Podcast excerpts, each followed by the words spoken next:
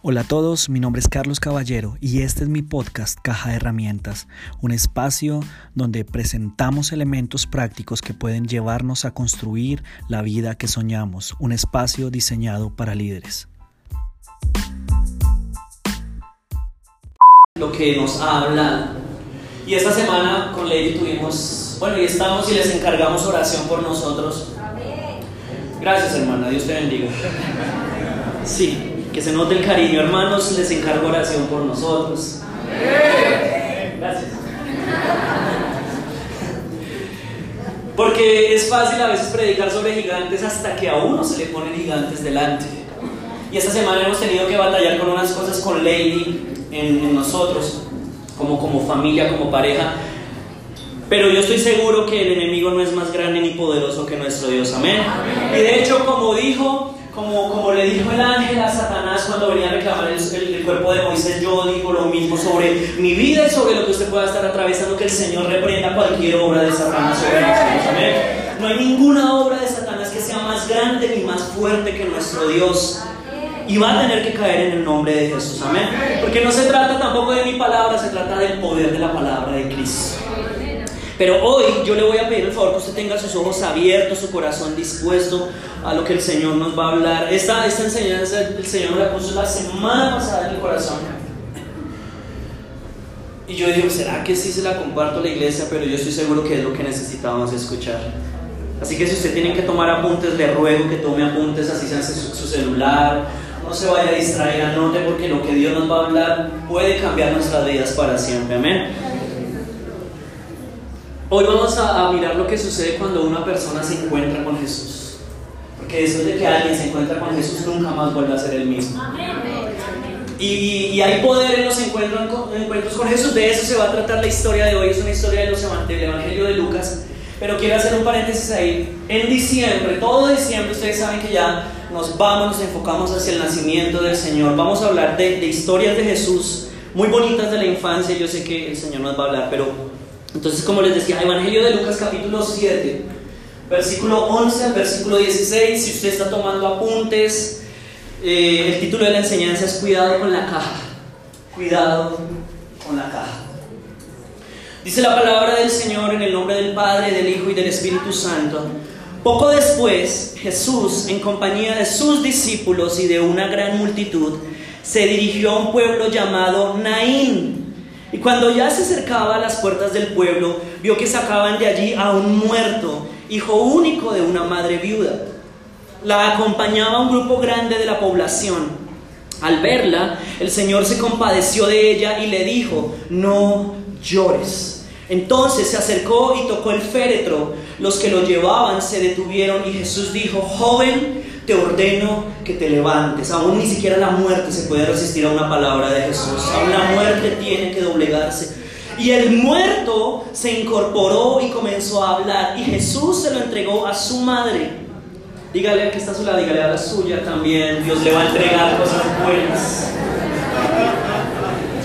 No tergiverse el sentido de los versículos.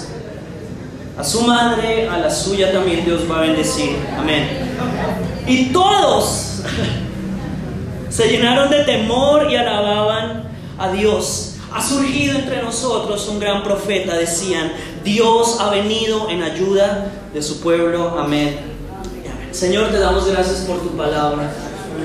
Gracias porque yo estoy seguro que ella no vuelve vacía, sino que cumple el propósito por el cual fue enviada.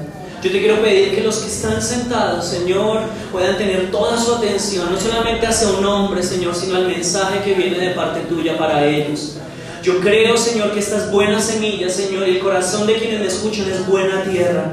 Así que yo declaro en el nombre de Jesús que todo lo que va a salir de este lugar no se va a quedar en esta silla, sino que va a producir fruto en abundancia al salir de este lugar, Señor. Yo bendigo a cada persona que está en esta mañana, en el nombre de Jesús. Amén. Amén, Navidad, se vino Navidad, se vino Navidad. Pero la pregunta es, se viene Navidad, pero ¿qué es lo que estamos celebrando? ¿Cuál es el significado detrás de la Navidad?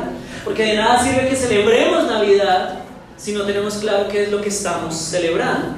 Así que yo ayer les preguntaba a los jóvenes, les decía, ¿cuál es la motivación, cuál es el propósito detrás de la celebración de la Navidad? Y algunos decían descanso, es el tiempo de descanso. Otros decían, Navidad es tiempo de compartir en familia, que pasar tiempo con los que uno no ve desde hace mucho tiempo. Para otros decían, no, Navidad para los que trabajamos puede ser la época de más trabajo de todo el año porque es la temporada, hay que trabajar más, hay que esforzarnos más. Para otros es eh, temporada de visitas porque uno se va de vacaciones o llegan de visita también a la casa de uno. Para otros es un tiempo de reflexión porque comenzamos a repasar cómo termina el año y cómo vamos a empezar el otro. Para unos eh, es acordarse del nacimiento y la obra de Jesús, que es para la mayoría de nosotros lo que debería significar la Navidad, recordar lo que Él ha hecho por nosotros. Pero para otros, que yo sé que aquí no hay en este lugar personas de ese calibre, para otros la Navidad representa compras. Ropa nueva el 24. Yes, ropa nueva el 31. Calzones por fin después de todo el año con los mismos rotos. ¿Es así o no es así?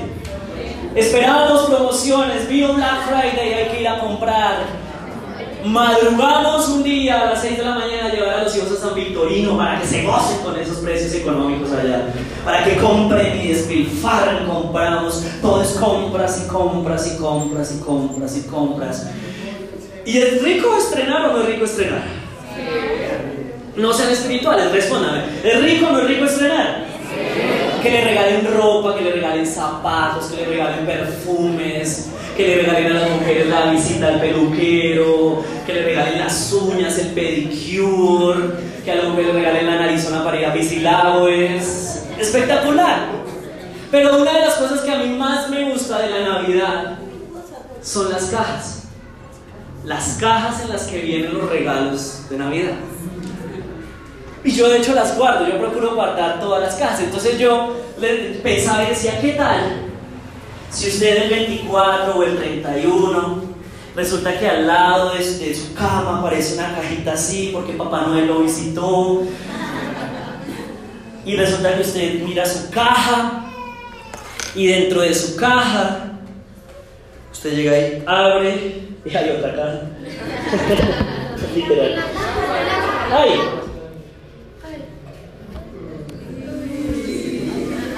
Todo está fríamente calculado. Quería probar su atención. Y entonces usted abre su caja de regalo y resulta que está una caja de Adidas. Unas GC que están como en 700 mil pesos. Y dicen así contramarcado Adidas. No Adidas como toca a veces, pero sino Adidas. Y usted dice, mamá, gracias. O viene una caja y la caja dice Rolex para los hombres. O para las niñas. Son humildes las mujeres de ropa La caja de los zapatos que usted ha estado esperando. ¿Y qué tal? yo creo que ahí sí se desmayan. Que usted abriera su caja y se encontrara con una caja de estas. El celular de los creyentes, de los hijos de Dios. Va a servir el Imagínese usted se encontrará con esta cajita. Usted diría, esta es la Navidad que yo me merezco. Dios me ama, Dios es bueno. No. Esas son las cajas que yo quisiera tener. Y de hecho yo colecciono, estas son cajas de zapatos, yo colecciono porque me traen a la memoria los regalos que he recibido porque son demuestran que compré algo original, porque cuando uno compra las Converse en Piamonte se la dan en una bolsa de desarrolladas y lo embolatan a uno, no, lo que pasa es que las cajas están por allá porque son muchas, pero uno sabe que son chiviadas, uno se lleva su bolsa de carne ahí con los tenis por dentro, pero cuando son originales a uno le entregan cajas Ninguno de ustedes pagaría 2 millones por un iPhone y se lo entregan en la mano sin cargador, sin audífonos. Usted dice, no, necesito la caja y necesito yo destaparla y ese plástico sale. Porque demuestran que, son bonitas, que, que es algo que vale la pena. Y de hecho usted se da cuenta, las marcas se esmeran por hacer cajas bonitas. Porque las cajas venden también y uno las cuida y no deja que la caja se vuelva cualquier cosa, sino uno cuida su caja. Hay gente que usa los zapatos y vuelve y los deja en su caja. Porque la caja es, es algo bonito, representa algo especial. Pero lo que nos están diciendo las marcas es que cuando nos venden un producto y nos dan una caja bonita, lo que nos están enseñando es queremos que ustedes hagan parte de esta caja. Que ustedes adquieran la identidad, que ustedes usen nuestra ropa. En otras palabras, que se metan dentro de la caja de la marca y ustedes porten la marca. Que ustedes queden ahí guardaditos en la caja. Y yo no sé si usted se ha dado cuenta, pero en este mundo vivimos en un mundo lleno de cajas. Ya no estoy hablando literalmente. Este mundo está rodeado de cajas que buscan que nosotros nos metamos ahí. Y hay cajas en las cuales nosotros nos esmeramos y nos desesperamos con tal de encajar en esas cajas. Hay gente desesperada por encajar en la caja de la fama. Hay gente desesperada por encajar en la caja del placer. Vivimos con la necesidad y el deseo de pertenecer, de estar dentro del grupo selecto. Queremos amigos, queremos posesiones, queremos libertad. Oh, yo quisiera estar en esa caja de un sueldo de 6 millones para experimentar la paz. ¿Quién estuviera en esa cajita, en esos apartamentos costosos de Rosales? ¿Quién viviera en una cajita de esas? ¿Quién pudiera estar ahí? De verdad yo sería libre. Y el mundo nos vende la imagen de que tenemos la necesidad de pertenecer, de estar metidos en alguna caja para sentirnos bien. Pero yo le digo en esta mañana, no todas las cajas son lo que parecen. Y no siempre lo que usted ve por fuera es lo que hay por dentro. Porque algunos de ustedes tienen cajas de zapatos finos, pero por dentro tienen pedazos de hilo y agujas porque la cogieron para otro uso. ¿Alguna vez no le dieron a usted una caja y usted pensaba que era cierto regalo y cuando destapó con desilusión se dio cuenta que no era lo que usted esperaba? Si no le ha pasado, nunca ha jugado amigo secreto porque eso suele suceder todo el tiempo. El libro que esperaba y no resultó siendo un par de medias o algo así por el estilo. No siempre lo que vemos por fuera es lo que hay por dentro. Y ese es el riesgo que corremos. Cuando vivimos desesperados por alcanzar lo que nos muestra el mundo, no sabemos en dónde podemos terminar metiéndonos. Si no me cree, preguntémosle al pueblo de Israel. Israel, Jacob, sus doce hijos y sus familias, 75 personas, Atravesaron una etapa de hambre, una etapa de escasez en el pueblo donde estaban viviendo, en la tierra donde vivían. Y José, cuando él se revela como el, segundo en el mando, le dice a su papá y a sus hermanos, vénganse para Egipto. De hecho, el faraón mismo les dice, vengan para Egipto porque aquí van a encontrar todo lo que necesitan. Les voy a dar las mejores tierras y en esta caja de Egipto nunca les va a faltar nada. Pero años después nos damos cuenta que ellos terminaron en esclavitud. Escúcheme bien, porque no siempre a las cosas que corremos buscando libertad nos ofrecen libertad, sino a veces esas cosas que nos proveen libertad pasajera nos terminan encarcelando para siempre. El sexo no es malo, el sexo es un regalo de Dios. Amén. Gracias. Les da pena decirlo. El sexo es un regalo de Dios. Amén. Amén. Y los solteros.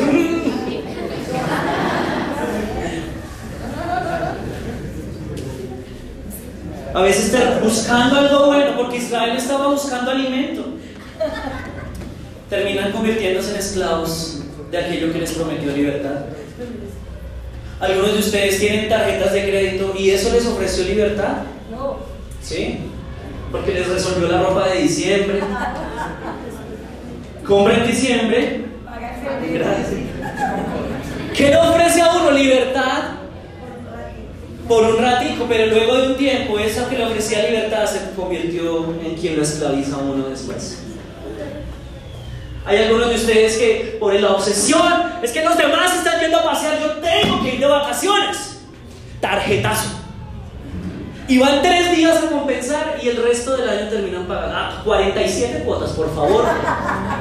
Y dos meses en la vida eterna, por favor, esa es eso por el deseo y, en vez de terminar en libertad terminamos encerrados en una caja. Y de hecho yo me puse a buscar en el diccionario cuál es la definición de caja.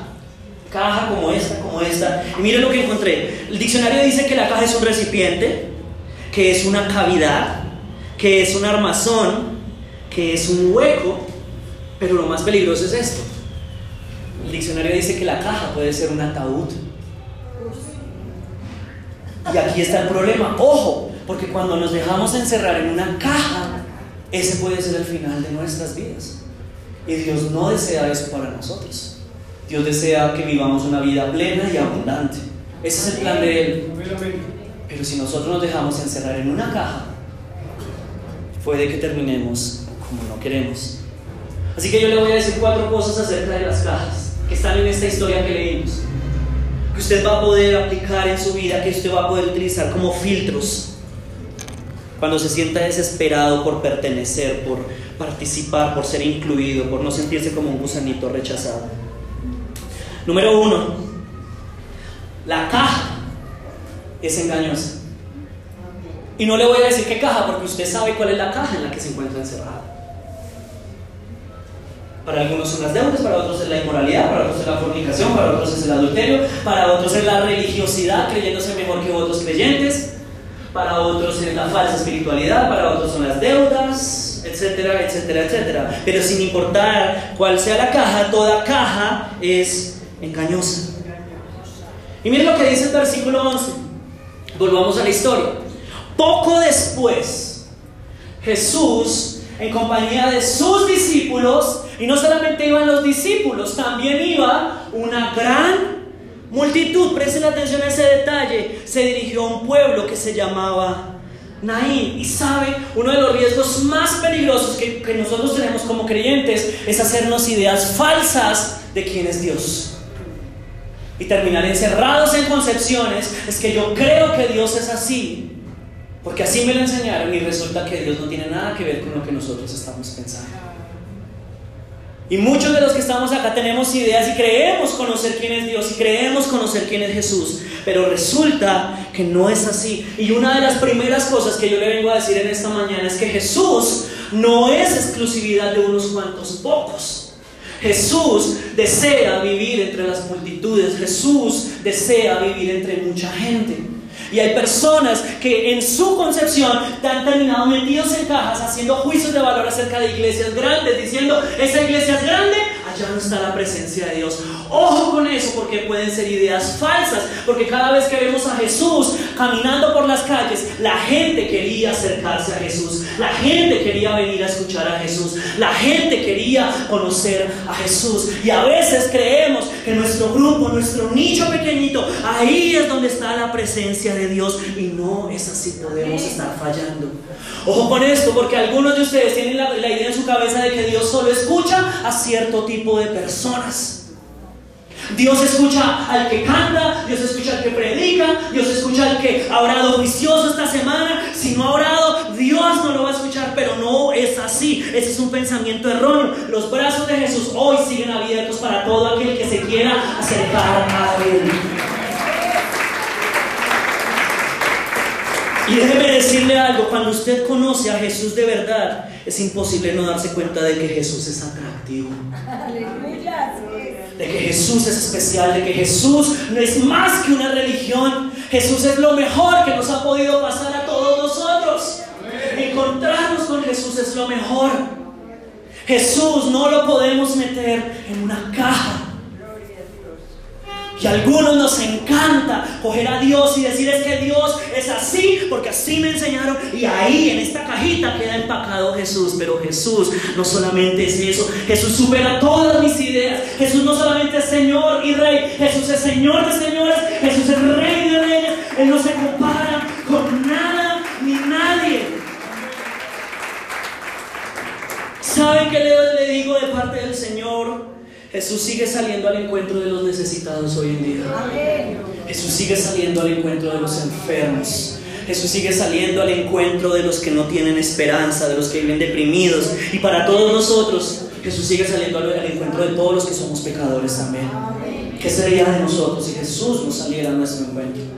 Pero algunos tratamos de encerrar a Jesús. No, este pecado sí lo perdona, este pecado no lo perdona. Y comenzamos a clasificar y comenzamos a organizarlo y tratamos de meterlo en cajas. Y sabe que lo más interesante que cuando Jesús sale al encuentro de las personas, Él no sale obligado a encontrarse con las personas. Él no sale con el deseo de castigarnos a nosotros. Cuando Jesús sale a encontrarse con nosotros, lo hace porque nos ama y quiere darnos una vida diferente.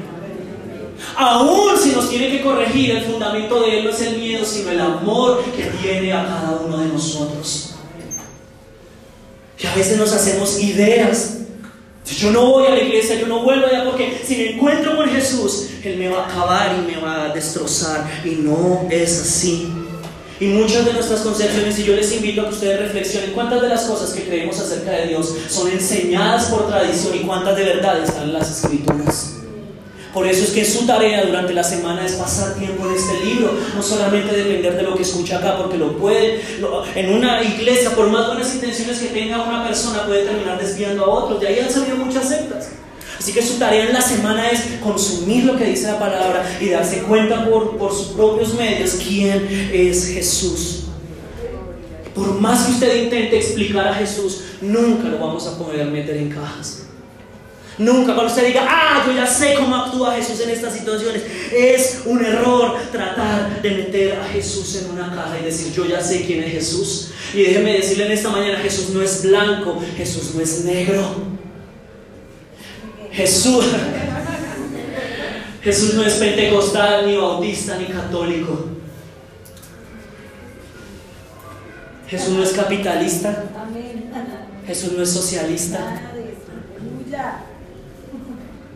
Jesús no es Uribe. Jesús no es Pedro. Deje de pelearse por eso y Es que Dios está con esta mentira. Dios está por encima de cualquier cosa. Es el que gobierna por encima de todo. Jesús no está limitado por una caja. Es que Jesús es de, los, de esto. Jesús es de este partido. Jesús es de este partido. Mentira. Deje de limitar a Jesús. Jesús no pertenece a la política, Él está por encima de todas esas cosas. ¿Sabe, ¿Sabe a quién, de quién es, a quién es, perdón, sabe a favor de quién está Jesús? A favor de los necesitados, de la gente que pasa hambre, a favor de la gente que está olvidada, a favor de, esa gente está a favor de Jesús. Así que no venga, por favor, te lo pido. Nunca se atreva a decir que X o tal persona representa a Jesús o el Evangelio. Ojo con eso, Jesús está por encima de todo eso. Y menos crear divisiones entre nosotros por ese tipo de cosas. Ningún político murió en la cruz del Calvario por mí. Y si algunos pelearan por Jesús como pelean por sus candidatos y sus ideas políticas, el mundo estaría evangelizado hacía mucho rato. Deje de meter a Jesús en esta caja. Deje de hacer juicios de valor sobre las personas. Ojo porque a veces ponemos la espiritualidad y la vida cristiana de una persona sencillamente por algo que no compartimos. Usted no puede reducir que alguien es cristiano o no es cristiano por algo que usted y él no comparten. Si no comparten lo fundamental, lo que está en las escrituras, Claro, ya no da testimonio de Cristo, pero si son cosas de preferencia, cuidado con las de sus doctrinas. No podemos encerrar a Jesús en una caja. En el Antiguo Testamento, la presencia del Señor la trataron de poner en una caja que se llamaba el Arca del Pacto. Y ahí reposaba, y ahí la cargaban. Y el pueblo decía: Si llevamos el Arca del Pacto a la guerra, quiere decir que Dios está con nosotros. Nosotros llevamos a Dios y Él nos va a respaldar. Pero fue tan tenaz todo lo que pasó que, la gente se enamoró más de la caja que de la presencia de Dios. Porque ellos les afanaban, se robaron la caja, la caja no está. O sea, Dios se fue. Y Dios tuvo que demostrarles en el Nuevo Testamento que Él se salió de la caja y vino a habitar en la forma de Jesucristo para mostrarnos que su presencia no está en templos, su presencia es mucho más grande que eso. En la caja, salió de la caja. Ojo con decir, yo sé dónde Jesús actúa y dónde no actúa. Jesús actúa donde quiere y como quiere. Jesús puede actuar hoy en una iglesia, pero puede tocar a alguien en una discoteca también. Jesús puede obrar en medio de nosotros en nuestra casa, pero puede salir al encuentro de alguien en un hospital. Cuidado con decir que nosotros sabemos cómo manejar y entender totalmente lo que es Dios. Si usted trata de encerrar a Jesús en su caja, en sus ideas, en lo que yo creo, estos son cristianos, estos no son cristianos, usted puede terminar perdiendo la libertad que Jesús pagó por darle a usted y terminar viviendo en una caja de religiosidad. No se siente en la silla de juez que nadie le ha dado. Ese lugar solamente le corresponde a Dios y Él se encargará de decir quién entra, quién sale, quién, quién pasa, no pasa. Y para completar Jesús va y no va solo como a veces creemos que es del exclusivo, va con mucha gente y llega a un pueblo que se llama Naín. ¿Sabe qué significa Naín? Naín significa lugar deleitoso, lugar apacible. Pero no era para nada un lugar apacible en ese momento porque mientras Jesús iba entrando a Naín, de ese lugar iba saliendo una procesión con un muerto. Y hay gente que dice, no, Jesús no, no está en esos momentos. Jesús, yo siento y siento la presencia de Dios cuando en mi, cuenta bancaria está llena y siento gozo cuando todas las cosas están saliendo bien. Pero en esta historia nos demuestra que por lo general la presencia de Jesús colisiona donde hay muerte y donde hay necesidad. Ahí es donde le gusta entrar a Jesús a orar. Así que nuestro Dios, quítese esto de la cabeza, sálgase de esa caja. Nuestro Dios no es un Dios de montañas, nuestro Dios está con nosotros también en los valles y en los momentos más difíciles. No solamente es el que está cuando vivimos en santidad, sino está a nuestro lado también cuando nos equivocamos. Él es el Dios del proceso y nuestro Dios no nos abandona como lo hacen las personas. Él que empezó la buena obra es fiel para terminarla hasta el día en que tengamos que presentarnos delante del Señor. Gracias a Dios Jesús no es como ninguno de nosotros, porque nosotros somos condicionales, pero Él es incondicional. Y si alguien en la iglesia lo ha lastimado, es normal, somos humanos, pero nunca crea que la gente es igual a Jesús. Jesús nunca traiciona, Jesús nunca abandona, Jesús siempre está con nosotros. Él es el mejor amigo, Él es bueno por excelencia, Él es nuestro abogado, Él es restaurador, nuestro sanador. Pilas, porque la, vida, la vida espiritual de algunos está metida en una caja. Si alguien me ofende, me voy de la iglesia. No ponga a Dios en esa misma balanza. El que lo ofendió no fue Dios, fue una persona. No sacrifique su relación con Dios por un comentario de una persona. Sálgase de esa caja, madure.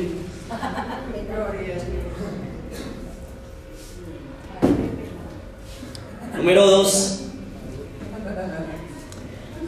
La caja trae muerte.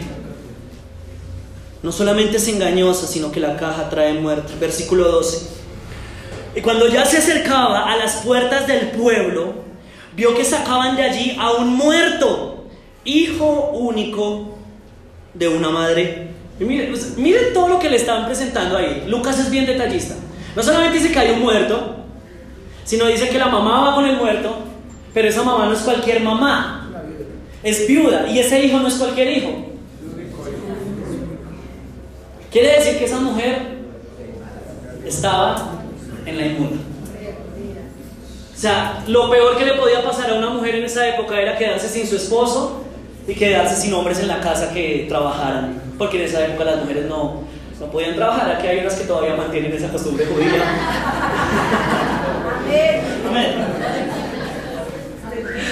Con razón dicen, ay, ¿quién diera para vivir en los tiempos bíblicos? Claro, por eso es. Esa viuda estaba en el peor estado posible. Se le había muerto el esposo y se le había muerto el hijo único. O sea que ante la sociedad no valía nada. Esa mujer lo había perdido todo. No tenía la posibilidad de trabajar, no tenía la posibilidad de avanzar, no tenía la posibilidad de crecer. Había perdido todo. ¿Y sabe dónde estaban encerradas las esperanzas de esa mujer? En una caja. Porque como se murió su hijo, ahí quedó todo lo que ella soñaba. Sus esperanzas, sus deseos, sus anhelos, todos estaban encerrados en una caja. Y no solamente estaban encerrados, sino que estaban muertos. Y muchas veces, eso se llama vida, esa es la vida. Muchas veces nos pasa que nosotros queríamos meter a Dios y a la vida misma en la caja que nosotros planeábamos para nuestra vida. Es que a los 23 me voy a casar y Y es que Dios, cuando yo tenga 25, me va a dar la caja porque soy el ungido de Dios. Y a los 30 voy a viajar y esto ya va a quedar olvidado. Y a los 35 voy a tener el ministerio que yo quería. Y tratamos de meter la caja. Pero si usted se da cuenta, la mayoría de veces la, la, vida no se deja meter en la caja, sino que la vida nos mete a nosotros en una caja diferente a la que nos imaginábamos. Porque algunos tienen 30 años y están metidos en la caja gritando, sigo soltero, sáquenme de acá. No tengo la casa que quería, no tengo lo que yo había soñado, este no es el matrimonio que yo esperaba, esto no es lo que yo me imaginaba, se está muriendo mi relación con Dios, se está muriendo esta situación, se está muriendo, se está muriendo, se está muriendo, se está muriendo, se está muriendo. Y sentimos que ya no hay nada que hacer porque algunos de ustedes tienen una doctrina de vida que es yo pensaba que a tal edad, yo pensaba que, o yo esperaba que y la vida no siempre responde de la manera que nosotros esperamos. De hecho, yo le digo lo siguiente, si Dios cumpliera todas nuestras expectativas, nunca tendría la posibilidad de superar nuestras expectativas. Por eso es que Él dice en su palabra, porque yo sé los planes, y llevo con ese versículo como dos semanas en la cabeza, porque yo sé los planes que tengo para usted, y algunos de nosotros decimos, porque yo sé los planes y yo también, Señor, entonces está dar, carrito está dar. Pero la Biblia no dice porque yo y ustedes sabemos los planes. La Biblia dice porque yo, el Señor, sé los planes. Ustedes no lo saben, pero yo sí lo sé. Y entonces cuando la vida no responde como quisiéramos, nos sentimos que los que estamos encerrados, muriéndonos en la caja, somos nosotros.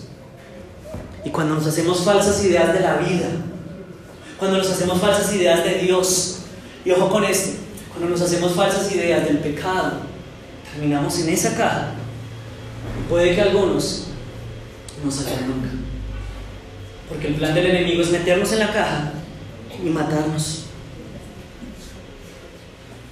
Pero yo vengo a decirles esta mañana de corazón, no deje que el enemigo lo meta en cajas en las cuales ustedes no pertenecen.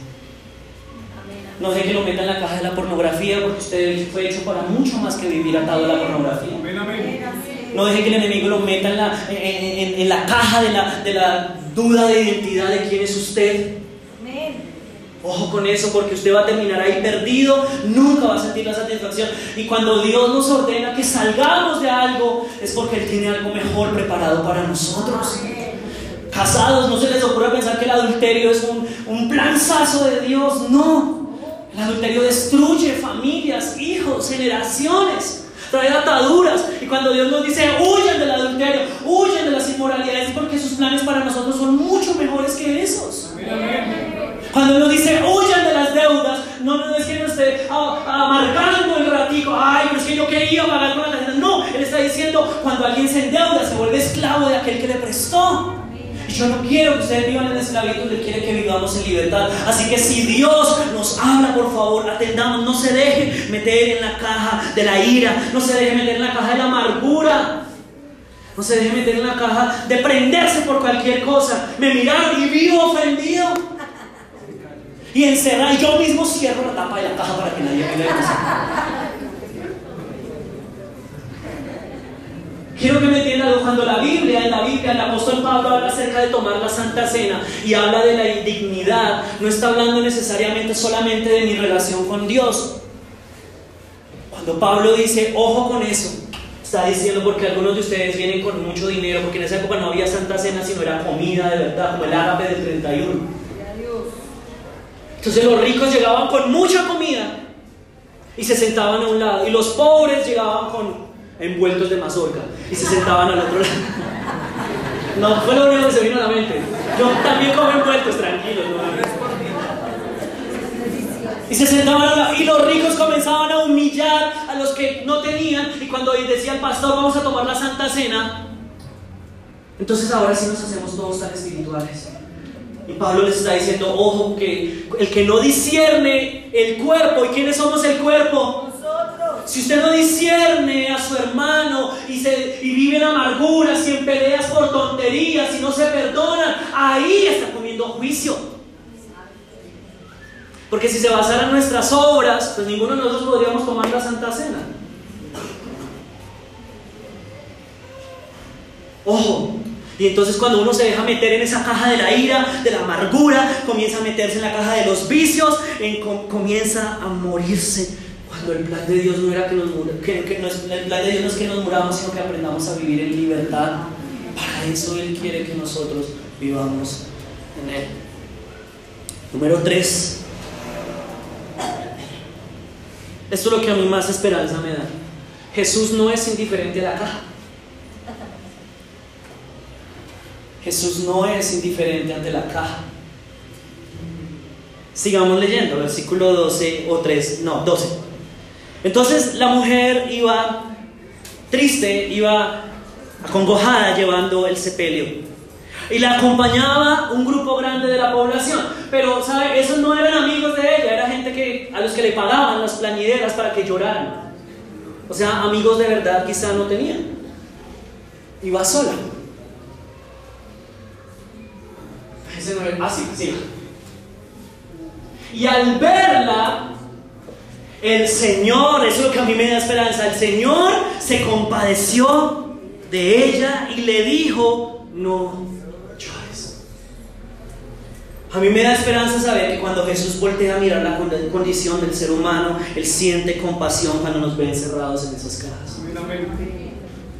Y a diferencia de lo que muchos creen, muchos se imaginan que cuando Jesús se encuentra con el que está pasando un momento difícil, el que se encuentra encerrado en algo, Jesús va a venir a decirle, bien hecho, ¿quién lo mandó? ¿Quién? Ah, no me hizo caso, chupe.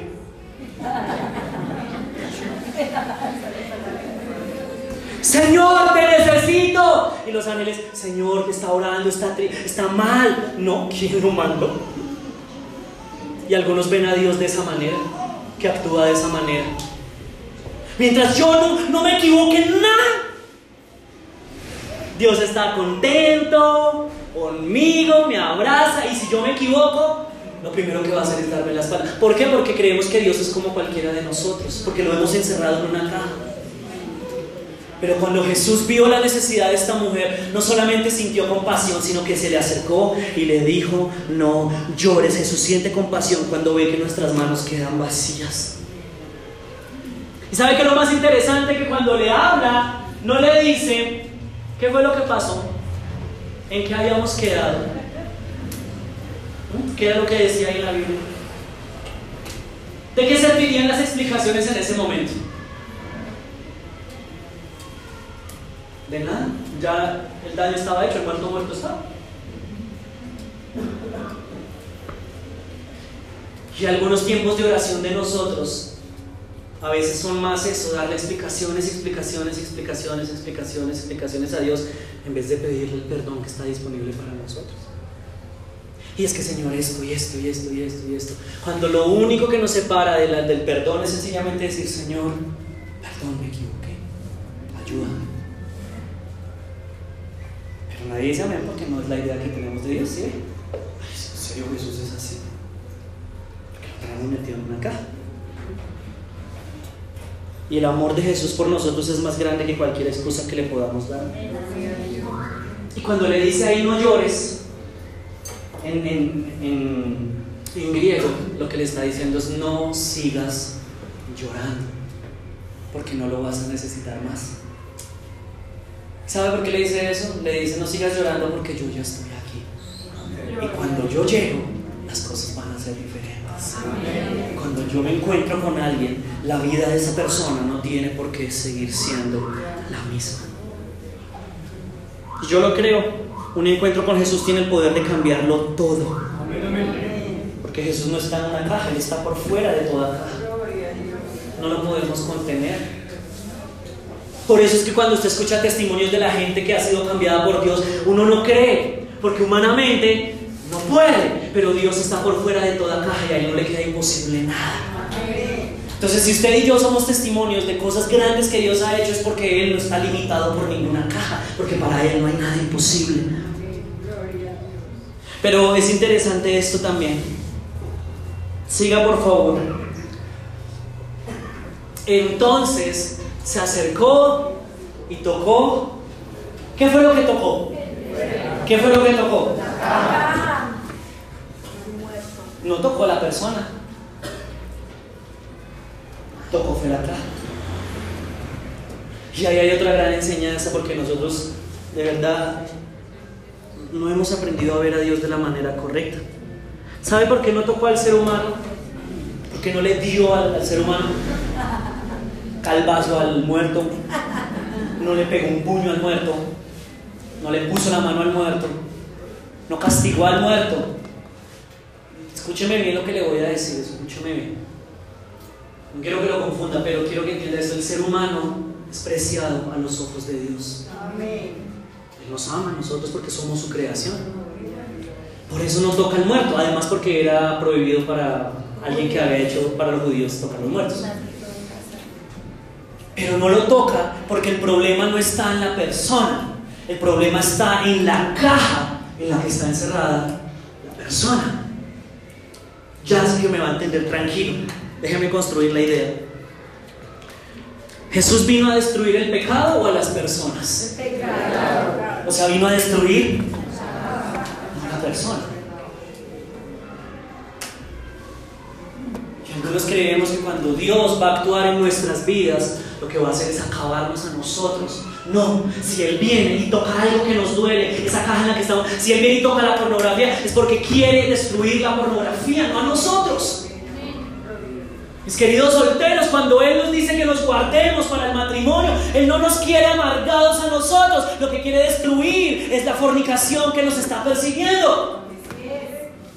Cuando Él nos dice que nos disciplinemos en cualquier área, que abandonemos ciertos hábitos, Él no nos, quiere destruir a nosotros, Él no nos odia como algunos creen. Él lo que quiere destruir es el pecado en el cual nos encontramos encerrados. Y algunos creen que Dios la tiene contra ustedes. No es así. Dios está luchando, pero para destruir el pecado. No nosotros. Él no quiere que ninguno se pierda, dice el Evangelio de Juan. Él no está diciendo, uy, ojalá ese se vaya para el infierno, no merece llegar al cielo. Algunos creen que Dios es así. Él lo que viene a destruir es la amargura, Él viene a destruir la pereza, Él viene a destruir la ira. Él viene a destruir aquellas cosas en las cuales nos encontramos encerrados. Él viene a tocar lo que nos impide vivir. Y yo le recomiendo, si Jesús viene a tocar un área en nuestras vidas, déjelo que lo haga. Porque cuando Él viene a tocar, Él no lo toca con ira ni con mal genio, Él viene a tocar por amor y con su gracia. Porque desea vernos libres a cada uno de nosotros. Ni siquiera la muerte, como les decía, puede resistirse al poder de Jesús. Y entonces toca la caja, pero le habla al joven, ya no le habla la caja, le habló fue al joven.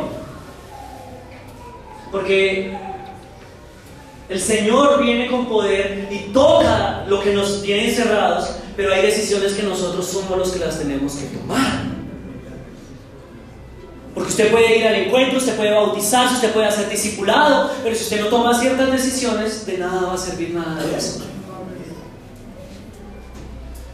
Y le habla al joven y le dice, joven, te ordeno que te levantes. Y entonces el muerto se incorporó y comenzó a hablar. Pero la Biblia no dice qué fue lo que dijo. Pero yo sí supongo que fue lo que dijo. Y no fue nada chistoso, escúchame. Resulta que en esa época, cuando iban en el funeral, cuando era hijo único de una persona, ellos los vestían con la mejor ropa que tenían. Y a medida que la procesión iba avanzando, los hombres que iban alrededor podían irle quitando sus mejores prendas. Y entonces se iban adueñando de la ropa de esa persona. Porque decían, ya era el hijo único, ¿a quién se va a poner esa ropa? Entonces la gente le iba quitando. El muerto iba y le quitaron el blazer costoso de Arturo Calle. Porque eso sí, sí, en vida no nos compramos nada, pero de muertos sí toca con la mejor pinta. Cosa rara, ¿no? Y entonces iba ¡pum! Fuera camisa. Tin, corbata. Ya iba el peloto ahí. Con cinturón de cuero de vaca sal. Pantalón de stripper, salió rápido así. Medias, zapatos. Quedó en peloto. Y entonces, cuando Jesús lo to- toca y le dice, en el nombre de Dios, por el poder, por la autoridad que hay en mí, te ordeno que te levantes. Cuando el muerto se levanta, comienza a hablar. ¿Usted cree creer que fue lo primero que dijo? ¿Dónde está mi ropa? ¿Sabe qué es algo curioso y algo a lo que nosotros deberíamos aspirar? Que los que hemos sido resucitados en Cristo, tenemos el derecho de levantarnos y decir, ¿sabe qué? Satanás, devuélvame lo que me pertenece, ese gozo es mío, esa alegría es mía, esa salud es mía, devuélvame lo que es mío. Devuélvame la paz, eso me pertenece solamente a mí. Yo creo que el muerto se puso a reclamar, devuélvame lo que me pertenece, esto es mío, esto es mío, deme mis zapatos, comenzó a vestirse, yo no estoy muerto. Y no solamente se lo devolvió a la a- no solamente él recuperó su ropa, sino que también se lo recuperó, se lo devolvió a su mamá. Y aquí viene una enseñanza importante, cuando Jesús toca lo que estaba muerto, podemos recuperar lo que se había perdido. Cuando Jesús toca lo que se había muerto, podemos recuperar lo que se había perdido. Cuando Jesús toca un matrimonio que estaba muerto, se puede recuperar lo que se había perdido. Cuando Jesús toca una vida que estaba muerta, eso que estaba muerto va a darnos la posibilidad de recuperar lo que habíamos perdido. Y por último, termino con esto. Jesús no solamente es indiferente ante la caja, sino que Jesús mismo salió de una caja y la venció. Un tiempo después, todos conocemos la historia, Jesús muere en la cruz y lo encerraron en una caja. Y ahí lo metieron y le hicieron, le pusieron tapa. Porque con esta tapa Jesús no se sale de la caja. Porque ellos creían que podían contener a Jesús en una caja. Y lo metieron en la caja y dijeron, de esta caja Jesús nunca se va a salir. El diablo celebró, todos los demonios estaban contentos. Pero al tercer día, esa caja comenzó a moverse. Bueno, no digo que así, pero no sé cómo pudo haber sido. No sé si la piedra salió volando, si la piedra no sé. Pero el caso es que al tercer día, eso que estaba encerrado ahí, la muerte que decía que tenía contenido a Jesús, no fue suficiente, sino que al tercer día la caja se abrió, Jesús se levantó, Jesús resucitó, Jesús se levantó de los muertos y hoy vive y reina en los cielos por siempre y un día va a regresar por nosotros. La muerte no fue capaz de detenerlo.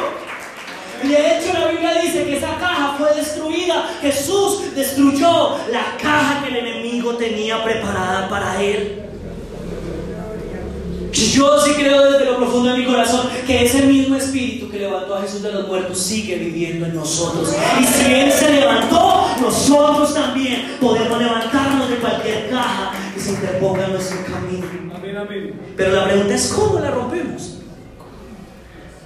¿Cómo la rompemos nosotros? Ahí más adelante, y ya termino con esto, ahora sí, el segundo cierre ya. Una mujer que tenía mala fama, tenía fama de prostituta, y adelante en Lucas 7, 30 y algo por ahí está. Fue, se enteró que Jesús estaba de visita en la caja, en la caja, en la casa. Sí, era una caja porque era una caja de religiosidad. La caja de un fariseo. Y cuando llegó a la casa, se me perdió mi hija. Ella entró a la casa y la Biblia dice que llevaba un frasco de alabastro. Y en todo el Nuevo Testamento, la palabra frasco es traducida, adivinen cómo, como caja. Es la única vez que en todo el Nuevo Testamento se, se menciona.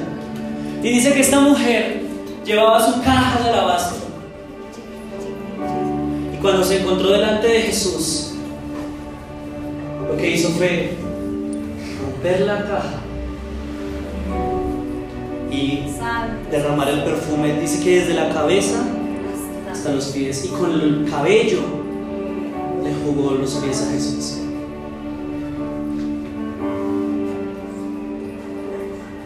Y aunque sea sencillo lo que les voy a decir, tiene su complejidad. ¿Sabe cómo se rompe la caja en la que usted está metido?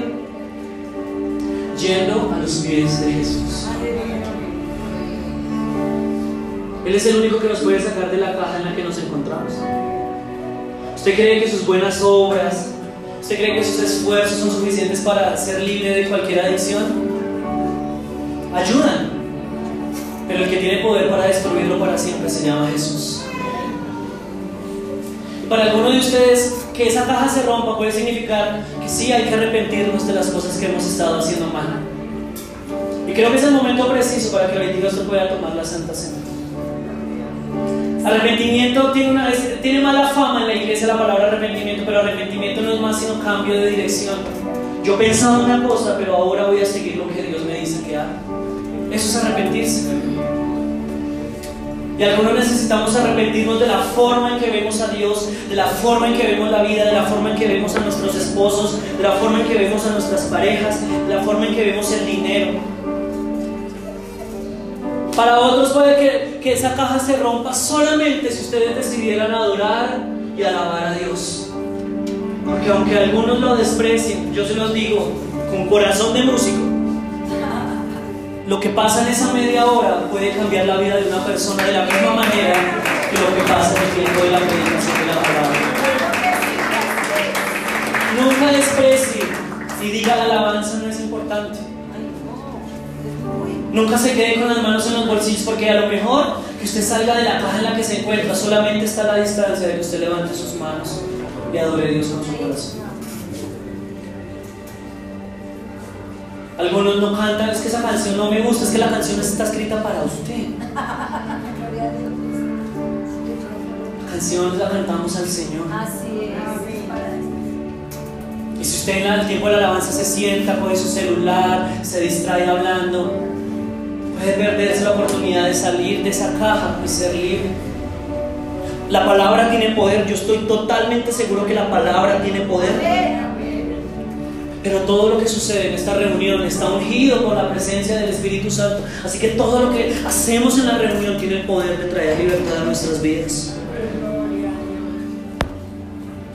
La caja se puede romper si usted aprende a entregarle al Señor lo que tiene en sus manos. Sus sueños, sus miedos, sus ansiedades. ¿Sabe por qué se los ve? Ya les pongo la pelota en su lado. Porque desafortunadamente yo no puedo ayudar al que no quiere ser ayudado. Y eso los líderes lo tienen que entender. Usted no puede ayudar a la persona que no reconoce que necesita ayuda. No se puede ayudar al drogadicto que no reconoce que necesita ayuda. No se puede ayudar a aquel que lucha con el homosexualismo y no quiere reconocer que necesita ayuda. Si, la persona no quiere, no podemos hacer nada. Pero hoy la invitación está, si usted quiere, hoy puede ser libre de esa caja. Hoy puede salir de la caja en la que se encuentra, pero está ahora en sus manos tomar la decisión. El Señor quiere traer libertad sobre nosotros, pero la decisión está en sus manos. Colóquese de pie, por favor.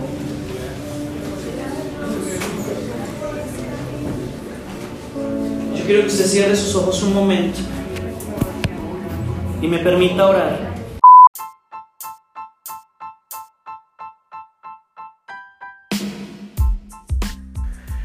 No siendo más, muchísimas gracias nuevamente por sacar este tiempo para escuchar, para seguir creciendo como líderes y como personas en todas las áreas de nuestra vida. Que tengan una muy buena semana. Nos vemos el próximo viernes. Chao.